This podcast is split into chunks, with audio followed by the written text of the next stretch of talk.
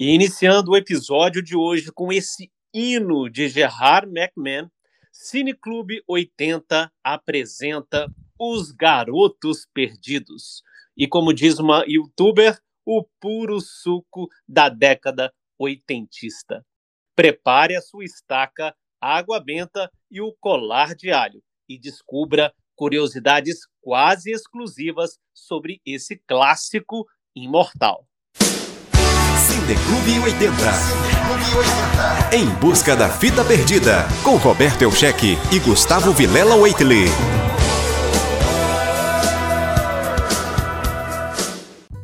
The Lost Boys, aqui no Brasil, Os Garotos Perdidos, é um filme estadunidense de 1987 do gênero comédia, terror, dirigido por Joe Schumacher. Foi produzido por Harvey Berhardt com roteiro escrito por Jeffrey Boa, Janice Fisher e James Jeremias. E é estrelado pela aquela dupla que eu tanto amo e que toda uma geração foi conquistada, né?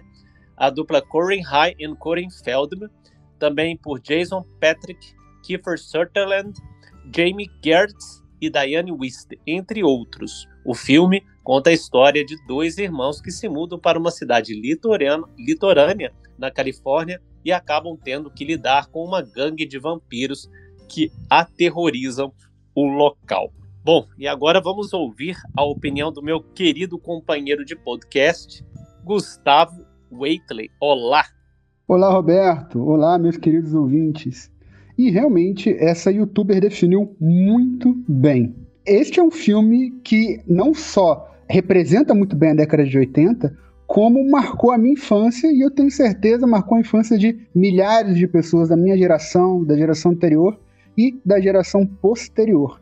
Além do que eu já vou deixar aqui uma das minhas considerações iniciais, para mim é um dos melhores filmes de vampiro que eu já assisti, assim, no geral, tá? E aí, Gustavo, aqui a gente cai, se bem que ele não foi tão combatido, né? Na época que ele foi lançado, mas o Kiefer Sutherland, ele estava comentando outro dia em uma entrevista que esse filme ele foi exibido em cinemas de artes, tipo assim, sessões da meia-noite, depois de muito tempo, né? E é um mais daqueles casos raros que uma, uma pedra bruta vira uma, um, um diamante, né? Uma pérola. É, ele, a, o, o orçamento da produção inicial foi de 8 milhões e meio de dólares e arrecadou mais de, olha gente, 32 milhões de dólares. Realmente, é, o, o, o, sucesso comercial foi muito grande é, do filme, apesar dele não ter tido tantas críticas positivas na época.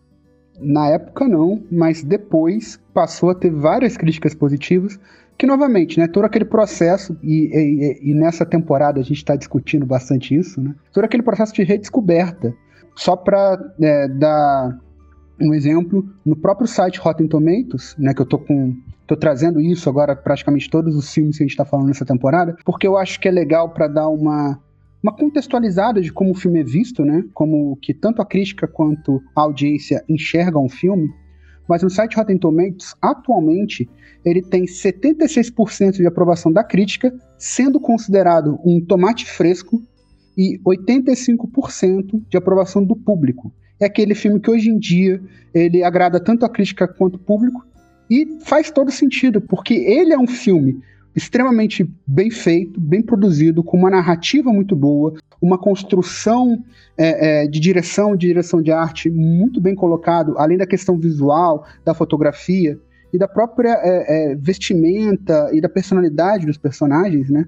Então, ele é um filme tecnicamente muito bem feito, né? Na minha opinião, é um dos filmes que mais é, alenca o nome do Joe Schumacher como um grande diretor, como ele também é um filme muito carismático, os personagens são muito bons, são muito bem atuados e faz com que quem assiste goste muito, não só da história, mas se importe com o que está acontecendo. E é aquela coisa legal, porque se importa tanto com os heróis como com os vilões, né? Os vilões têm muito muito carisma nesse filme.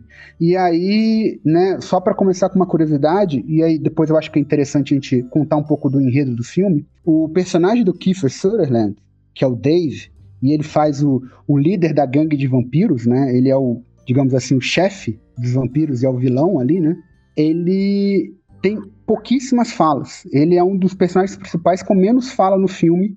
E mesmo assim, ele consegue ter uma presença de tela. Só ele aparecer, você já para e presta atenção naquele personagem de tão bem feito que ele foi construído, tanto pela direção quanto pelo ator, como com toda a jogada de câmera no enquadramento dele. Então, é um filme muito gostoso de ver. Como eu falei, é um dos melhores filmes de vampiro que eu já vi. E a história é muito bem construída, apesar de eu ter uma criticazinha ali no segundo ato, no desenvolvimento, mas que eu vou falar só mais pra frente. Será que já notou alguma coisa fora do comum em Santa Carla? Não. É um lugar muito legal. Se você for marciano. Ou um vampiro. Mas eu quero saber se você concorda comigo nisso. Você, ele realmente, para você também acha isso que ele é um filme muito bem construído, Roberto? É, eu concordo com você, é, mas eu ainda eu também tenho algumas, algumas considerações para falar sobre em relação a esse segundo ato. Mas eu queria trazer antes disso uma curiosidade sobre o título do filme, né, que é uma referência para os é, da, dos personagens apresentados na história de Peter Pan, né, que são aqueles garotos perdidos e, e assim como os vampiros, eles também nunca envelhecem.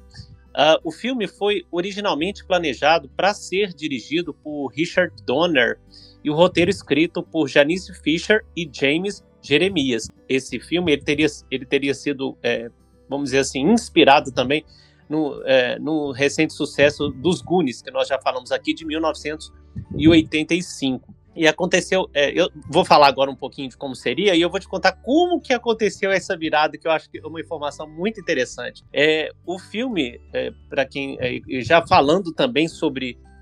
Ô Gustavo, então fala sobre o enredo pra gente, e depois eu falo como seria, para minha fala não ficar tão longa. Ok, Roberto. O enredo começa com uma esposa com dois filhos, dois filhos adolescentes, um de 15 e outro de mais ou menos 18 anos, se mudando de Phoenix, no Arizona, para uma cidade chamada Santa Carla, no norte da Califórnia. E ela se separou do marido, foi morar na casa do pai, nessa cidade onde ela cresceu, e está procurando emprego, está procurando recomeçar a vida. E os garotos entrando na cidade é, é, onde eles não conhecem nada e tentando se habituar. E logo assim que eles chegam, é, o, o filho mais velho, que é o Michael, interpretado pelo Jason Patrick, acaba se apaixonando, né, ficando é, afim de uma garota que ele descobre fazer parte de um grupo de vampiros. E enquanto isso, o mais novo, magistralmente interpretado pelo Coral Haim, o Sam, faz amizade com dois garotos que trabalham numa loja de quadrinhos e que sabem que existe vampiros em Santa Carla e caçam esses vampiros. Então o Michael ele acaba é, é, ele acaba bebendo sangue de um dos vampiros, é, é meio que manipulado pelo Dave, pelo personagem de Kiefer Sutherland, e começa a se transformar no vampiro. Então a história se desenvolve com esses garotos tentando fazer o Michael voltar a ser humano e acabar com aquela gangue, porque fica bem claro desde o começo do filme, e isso é muito bem construído, que Santa Carla é a cidade onde mais tem pessoas que somem, onde tem uma, um dos maiores índices de homicídio dos Estados Unidos e é quase que completamente controlado pela criminalidade. E aí no final tem uma virada muito bacana, que eu vou deixar para contar só mais para frente, né, porque é o grande spoiler do filme, mas a gente vai comentar mais pra frente, que a gente descobre que, na verdade, o vampirão-chefe não é o Keith Sutherland, é outro personagem que aparece no começo do filme, e você, apesar do filme tentar te conduzir, é, o filme tenta te enganar, que seria ele, mas não é, e acaba sendo no final, o que é muito bacana. Mas é basicamente isso, é uma gangue de vampiros motoqueiros. É, e interessante, é, só dando uh, já uma, uma, pequena situada aqui no nosso ouvinte internauta, é que Santa Carla é, na verdade, Santa Cruz, uma cidade da Califórnia, e o parque existe. Até hoje eu vou trazer essa informação, né? Porque eu sou um turista de é, cinéfilo. Eu vou trazer essa informação sobre esse parque e também sobre essa loja, essa, essa loja, né, essa loja de conveniência, essa é, loja de revistas em quadrinhos, ela existe até hoje, meu caro ouvinte. Olha só, é, o que eu ia contar sobre é, isso que o, o, Gustavo contou desse enredo, né, que é um enredo com jovens, motoqueiros, e, e, e só para falar, né, gente, eu, eu, estou usando a palavra motoqueiros, mas é porque é, na, é uma forma mais para situar melhor o nosso ouvinte, né? É, e é aquele pessoal meio heavy metal da década de 80, né, cabeludos, enfim. É, originalmente, é, esse filme ele seria dirigido por Richard Donner e só como eu falei, e o filme, ele, ele estava imaginando o filme, junto com a roteirista, com vampiros de 13 e 14 anos, enquanto os irmãos Frog, eles eram interpretados por meninos de 8 anos, né? É, e o personagem da, da Star é, era, era uma menina muito jovenzinha. Só que o Donner acabou se comprometendo com outros projetos, e olha que bacana. E aí o presidente da Warner, na época, é, falou, falou para o Joe Schumacher pegar. Só que ele, olha só que coisa mais doida, ele saiu para fazer Cooper, e aí lá desse Cooper ele falou, não, eu não vou pegar esse roteiro, porque ele, eu não concordo com essa forma, não está atrativo esse roteiro para mim. E aí ele ligou de volta pro, pro, poderosos lá da Warner, só que ele não conseguiu falar com o pessoal da Warner, com o, o presidente da Warner. E aí foi passando o tempo, ele não conseguia falar com ele e ele acabou pegando de qualquer forma o, o roteiro. Só que depois ele conseguiu convencer o pessoal da Warner a trazer uma ambientação mais adulta, né? E vamos dizer assim, até mais sexy. E convidou o roteirista Jeffrey Bowen para reformular o roteiro e aumentar a idade dos personagens. E já falando sobre é, uma personagem também, uma curiosidade interessante, a mãe dos meninos, a, o Gustavo, que é bom, gente, o pessoal que escuta o nosso podcast, o, o, Gustavo, que é bom para guardar o nome de personagem de filme, que eu não guardo de jeito nenhum. O nome da atriz eu sei, é a Diane Wist. Mas o, o Gustavo, que é o especialista em nome de personagens, qual que é o nome dela, Gustavo? No filme é Lucy. Sim, e ela, é, a maioria das pessoas, do pessoal da produção, fala, gente, ela não vai aceitar participar de um filme, entre aspas, adolescente jovem. Ela tinha acabado de sair de Hannah e suas irmãs. E ela topou, e foi um papel muito bacana, porque eu acho que ela trouxe é, aquela imagem, né, de mãe é, realmente preocupada e ao mesmo tempo querendo recomeçar pro, é, filme quando eles resolveram fazer o filme com vampiros mais velhos, começou a pensar quem que seriam esses vampiros, né? Quem que seriam os atores e tudo mais. Sabe quem que foi considerado para o papel de Dave, do, do, do líder? Primeiramente pensaram em Jim Carrey para fazer esse papel, mas acabaram chamando Kiefer Sutherland, que acabou topando para fazer o filme. E também outro ator que hoje em dia é extremamente famoso de comédia, que quase foi um garoto perdido, foi Ben Stiller só que acabou que ele não, não pegou o papel. Ficou com o Kiefer Sutherland sendo o, o, o, o principal, né, o líder, digamos assim. Bill Wirth, que fez o Dwayne. O Brooke McCarter fez o Paul. E quem fez o Marco, que é o quarto vampiro, né, o quarto garoto perdido, é o ator Alex Winter, que ficou muito famoso fazendo Bill no filme Bill e Ted, que ele fez com Keanu Reeves. E também mais uma curiosidade interessante em relação aos atores, Roberto, é que este é o início dos dois Corys. É o primeiro filme que Corey Haim fez junto com Corey Feldman. Você acha que nós só trabalhamos numa loja de revistas para os nossos pais? Nossa, eu pensei que fosse uma padaria. É apenas o nosso disfarce. Ah, é? Nós temos um objetivo bem maior. Somos guerreiros da verdade, da justiça e do estilo americano. Inclusive, mais fofoca. Nossa, hoje a gente tá bem fofoqueiro, viu? Mais uma fofoca. Eles não se davam bem até o momento, porque uh, um, um, sempre ouvia falar, ah, mas o outro Corey, aí o, o outro lá, o Corey High, virava, ah, mas o outro Corey. Sempre tinha essa pequena disputazinha e acabaram virando melhores amigos e todo mundo já sabe o resto da história. Mas eu queria falar um pouco sobre como ele, o, o Corey High interpretou bem o, o Sam, o irmão do, do Patrick, né? Uh, o, o, no filme, o Michael o, o, que que me passou? Eu vou te falar pela, pela história que eu conheço do Corin High, porque eu acho que eu sou especialista em Corin High.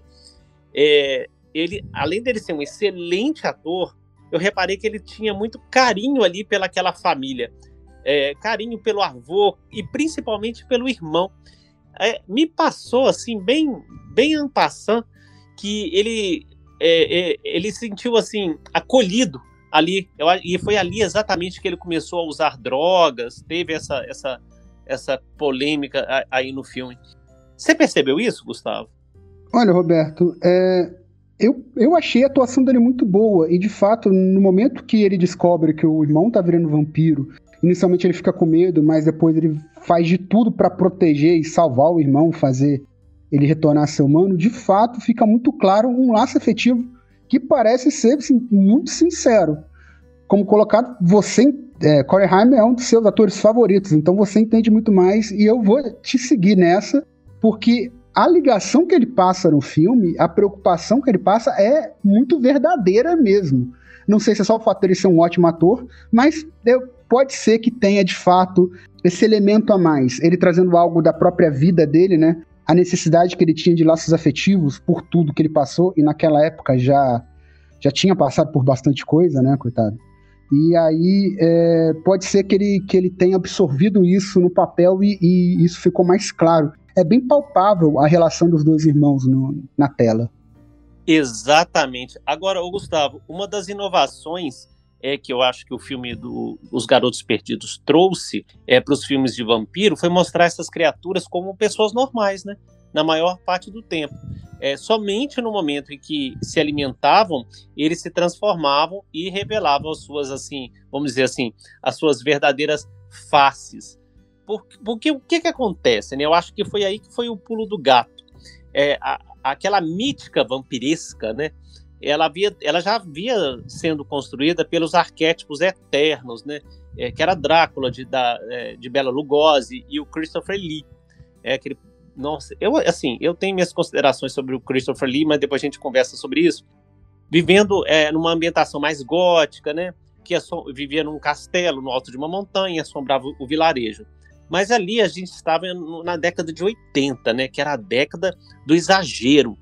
E, e, o, e o, o, eu acho que o terror ele precisava romper a barreira do gênero da comédia, que, que, que poderia e até de certo modo poderia ter sido, e também dessa, desses arquétipos que já haviam sido apresentados. Apesar que dois anos antes teve a estreia da Hora do Espanto, que é aquele filme de terror, mas é, aquilo ali, é que esse filme acho pode até a gente falar sobre ele, mas eu desconsidero.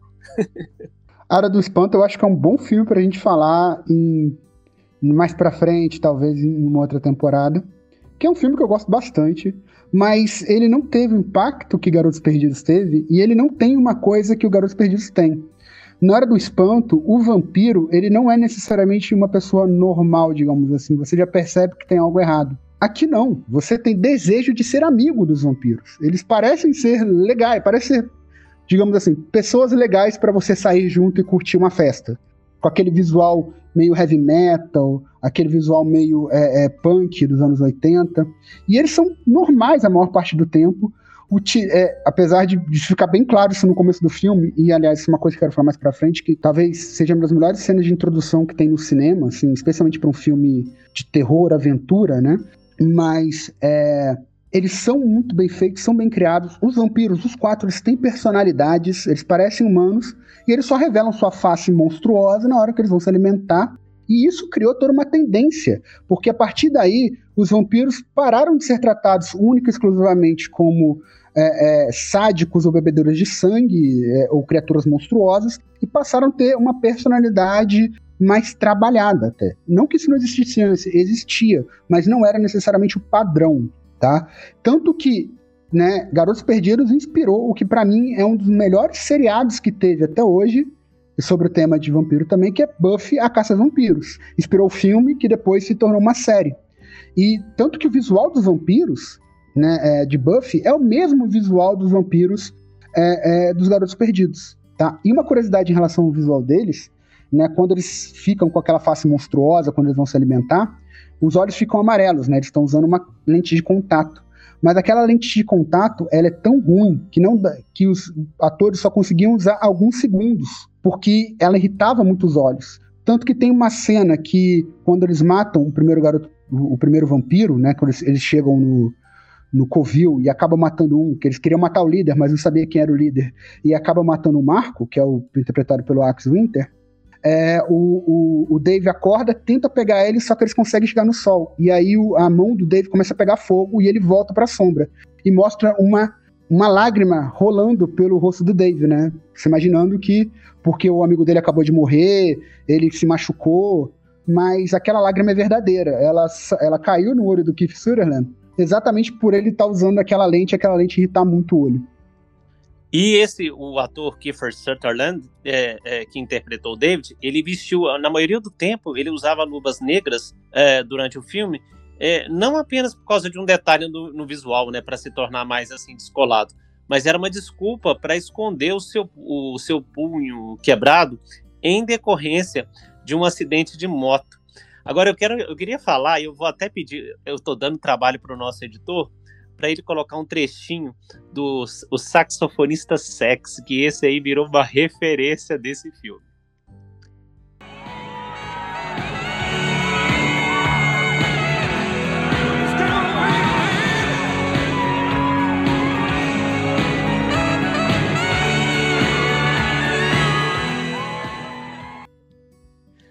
Então, é o tal saxofonista que está lá no meio, da, da é, no meio do palco, do show, é, sem camisa, e essa cena se tornou inesquecível, né?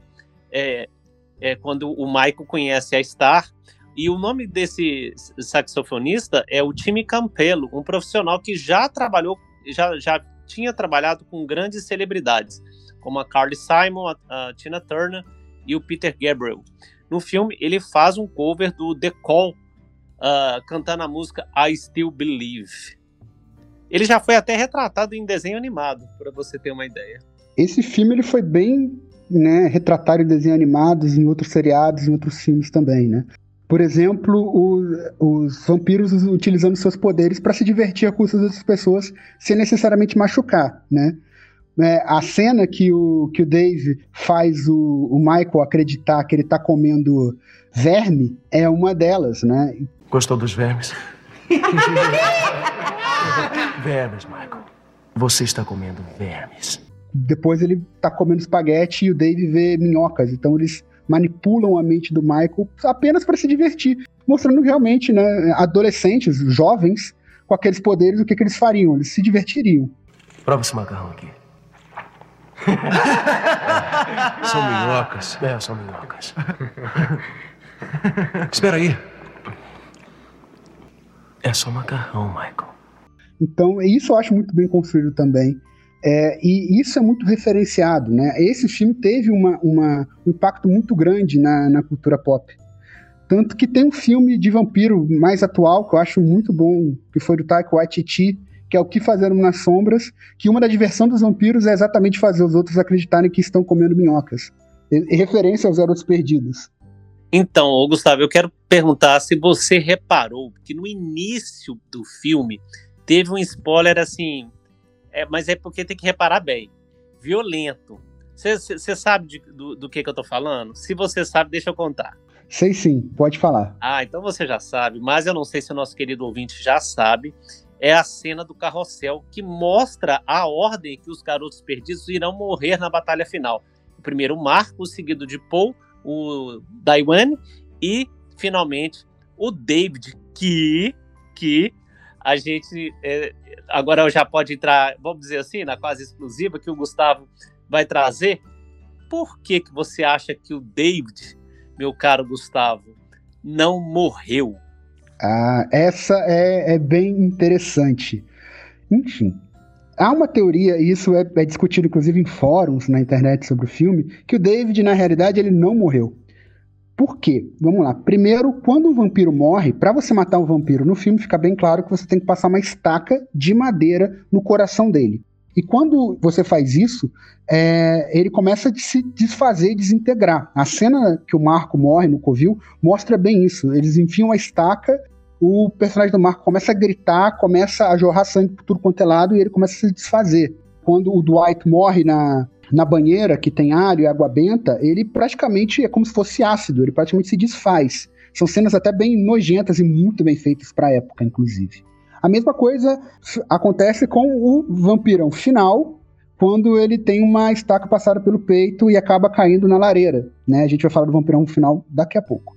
Mas o David, ele ele é empalado, mas ele não é empalado por uma estaca de madeiro. Ele é empalado por um chifre de cervo, tá? E ele não se desfaz, ele simplesmente desacorda, né? Você pode ver que ele tá, ele tá lá deitado e o, e o corpo dele fica intacto, deitado.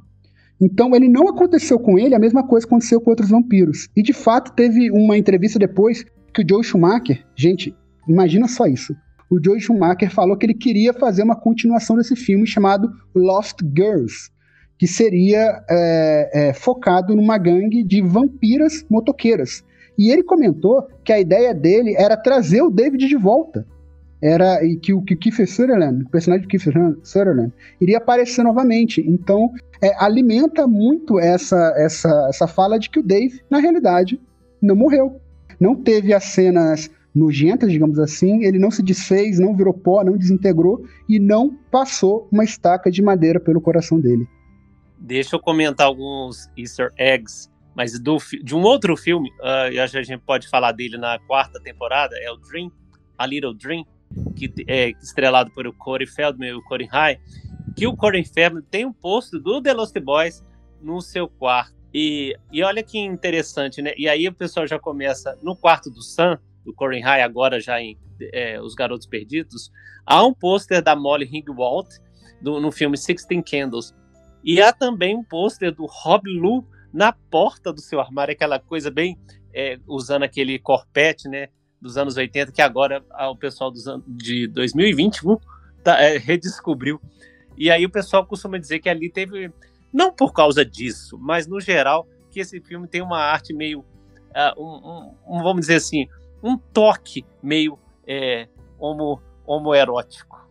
Eu recomendo que reassistam o filme e prestem atenção nesse pôster do, do Rob Lowe para compreender o que o, o, que o, o, o Roberto está falando, tá? Mas eu quero comentar agora, Roberto, se você permitir, sobre a introdução do filme, e aí eu já queria falar um pouco sobre a trilha sonora. Posso? Não, permito sim, Gustavo, diga lá. A cena de abertura do filme, ele já começa com a música tema do filme, né, do Gerard McMahon, que é Cry a Little Sister. E aí eu tenho algumas curiosidades sobre essa, essa, essa música, só que antes eu quero que vocês ouçam um trechinho dela.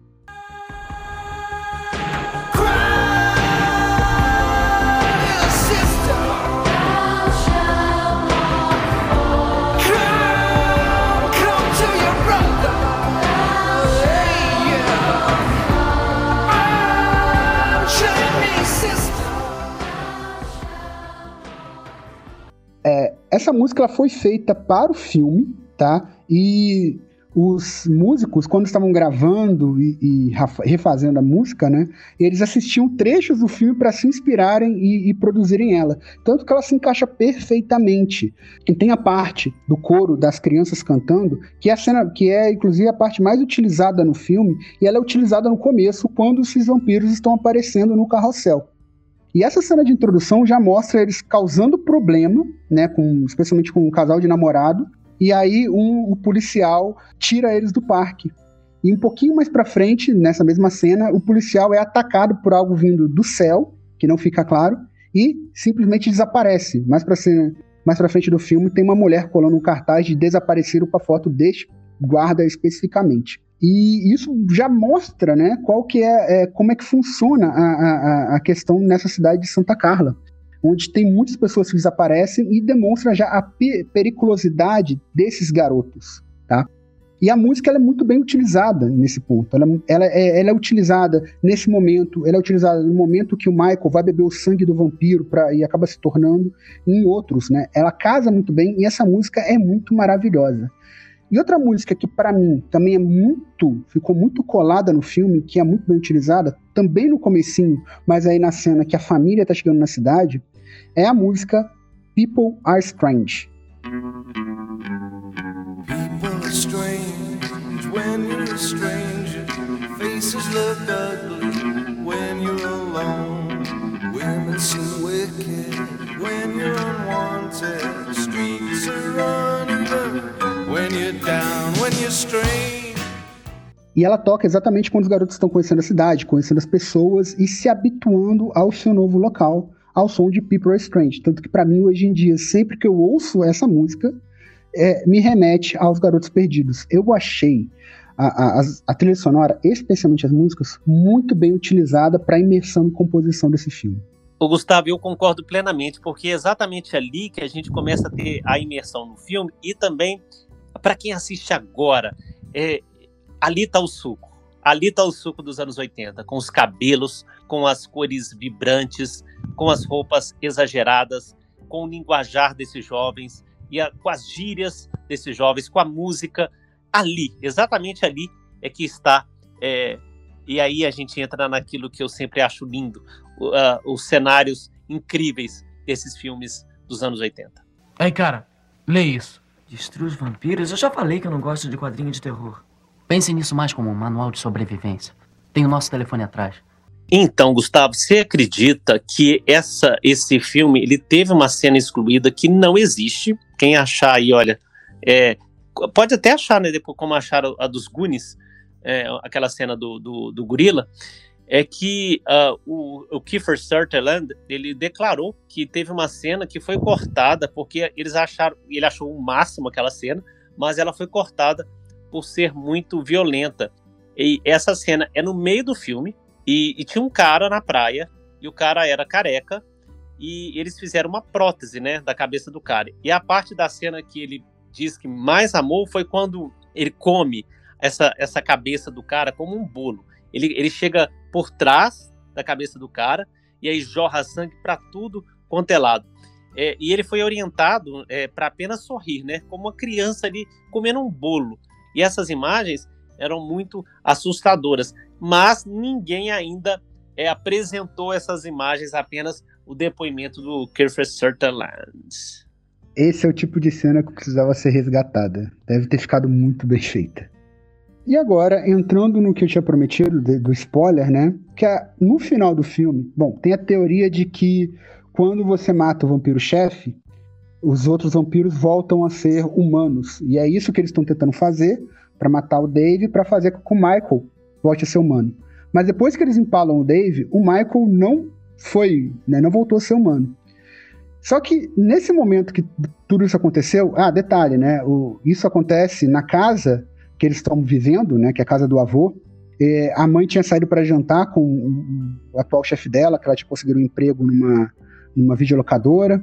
O avô tinha saído para o encontro, eles tinham acabado de matar um dos vampiros, então sabia que os outros vampiros iam atrás deles. E aí eles mataram todos os vampiros, acabaram de falar o Dave, o Michael não voltou a ser humano, e nessa cena exatamente chega a mãe com o namorado, que é o Max, interpretado inclusive por um ator que eu adoro, que é o Eduardo Herman, que depois viria fazer o Richard Gilmore, num seriado chamado Gilmore Girls, né, que aqui no Brasil é Tal Mãe, Tal Filha.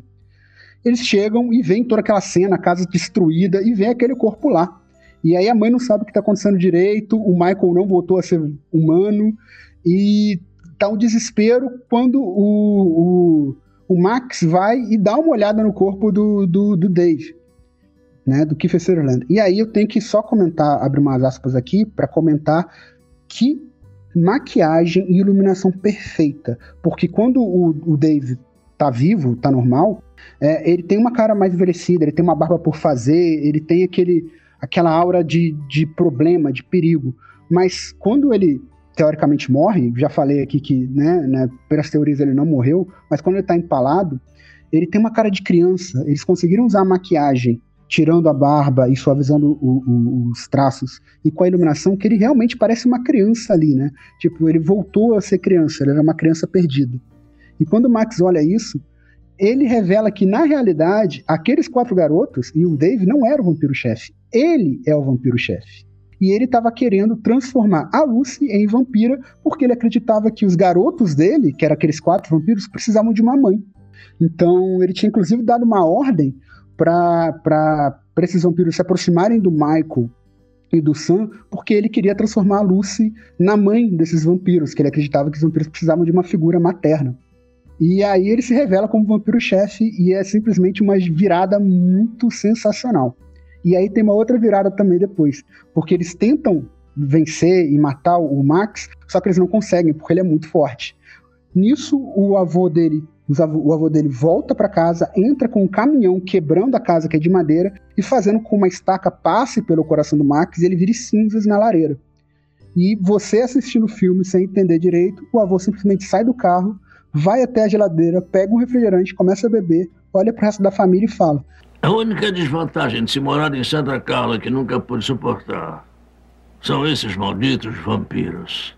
Ou seja, o avô sabia o tempo inteiro do que acontecia na cidade. E aí o filme acaba, deixando um, um ótimo gancho para uma continuação que só veio existir 11 anos depois e não fez sucesso nenhum, não foi muito bem construído, apesar de ter envolvimento dos Corey também. Pois é, não, na verdade só foi o 3 que o Corey High participou e mesmo assim acredito que foi por pena é, que o Corey Feldman conseguiu colocar ele. Isso aí, eu vi isso em um outro filme que conta a história dos dois Corey, meio que por, é, é, por muita insistência e por, é, por, por, tentar dar uma chance mesmo para o Corey. É, ele, ele, a participação dele é pífia.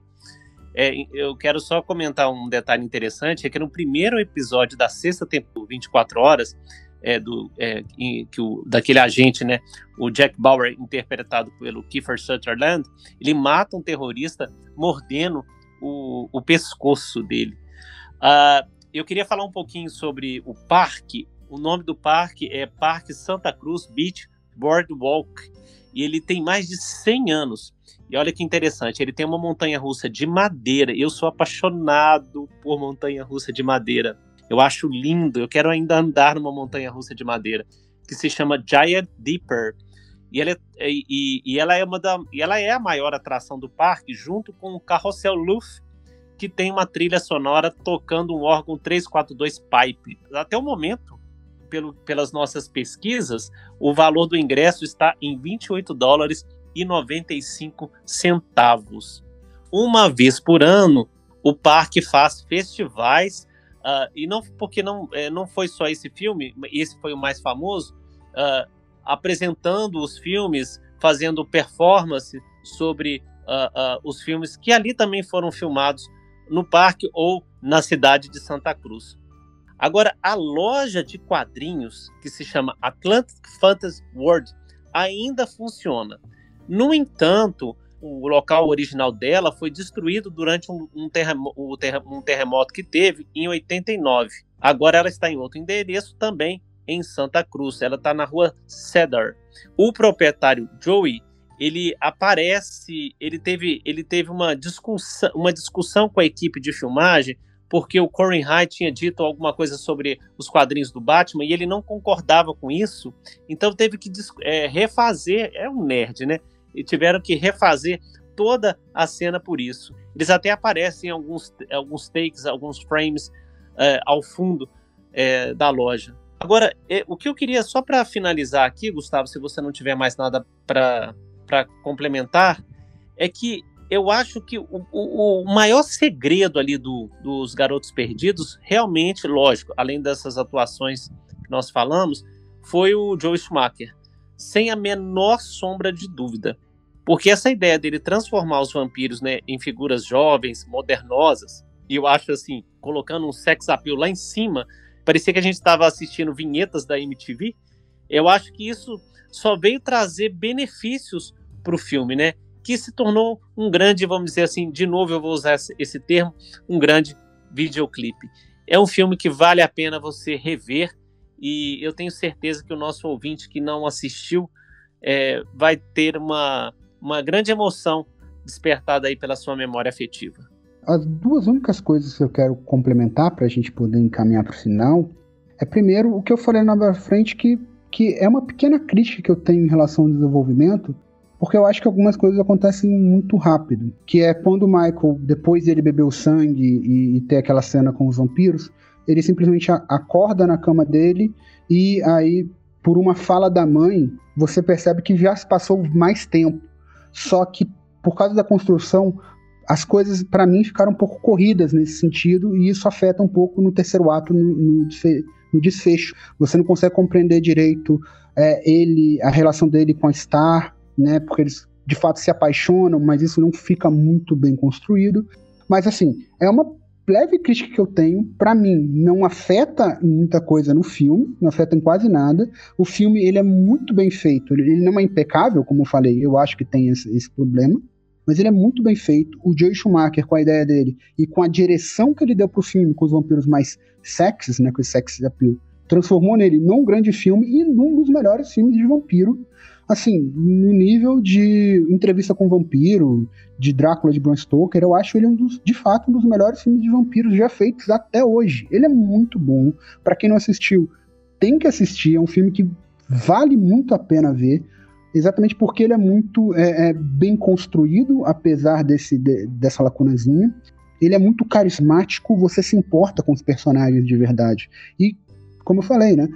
tanto com os heróis como o, o, o, Sam e os irmãos Frog, que são esses irmãos caçadores de vampiros, que é feito pelo Corey Feldman, que se inspirou inclusive em, em é, grandes heróis de ação para fazer esse personagem. E o outro é o Jameson Newland, né, que é o Edgar e o Alan Frog. E, e pelo Jason, pela Esther, interpretada pela Jamie Gertz, quanto pelos vampiros, porque eles são personagens, eles são pessoas de fato que e são bem construídos. E isso modificou a forma de fazer vampiro. Então, eu acho que é um filme que merece ser visto, além de ser visualmente muito bonito e a trilha sonora ser maravilhosa. E para finalizar e passar para você de novo, Roberto, uma curiosidade inútil. O nome do Michael é dito quase é, aproximadamente 118 vezes no filme. É, não, eu te entendo. Agora, deixa eu comentar, então, em, em, em cima do que você falou, três detalhes. O Corey Feldman é, ele fez o teste. O Corey Hyde já chegou e o, o, o, Joey já gostou dele, já falou, já chamou ele pelo nome do personagem. O Corey Hyde ele é muito descolado. E o Corey Feldman ele foi fazer o teste, só que ele estava muito doce, aquele menino doce, eu acho que vindo do, do Conta Comigo, né? E, é, do Goonies. E aí ele, ele falou: olha, você vai ter que se tornar um pouco mais agressivo. E dentro disso que você falou, ele foi para casa, viu um monte de filme de Rambo e coisas afins, e por isso que ele até teve essa ideia de trazer aquela bandana, aquela faixa na cabeça. Uma outra coisa que eu, é, é, eu acho que sem necessidade nenhuma no filme é o irmãozinho da Star. Eu não sei para que ele parece a Uni do, do Caverna do Dragão. Não serve para nada ali naquele filme. Não entendi também muito o propósito dele. É, eu nem, nem percebi assim. Fui, fui entender depois que ele era irmão dela depois de um tempo. E eu não sei por que os vampiros têm mania de colocar uma linguinha para fora em determinados momentos. Eu achei aquilo muito estranho, muito caricato. Mas, bom, é só isso. Gustavo, você traz a próxima fita, meu querido? Com certeza. Essa fita eu faço questão de trazer. Ela foi encontrada numa boate na cidade de Pittsburgh e vai é, fazer todo mundo se mexer no próximo episódio. Olha, eu não sei se o Gustavo vai gostar disso, mas eu vou pedir o meu editor para colocar um ou dois. Atenção, editor, dois segundos dessa música. E nós vamos ficando por aqui.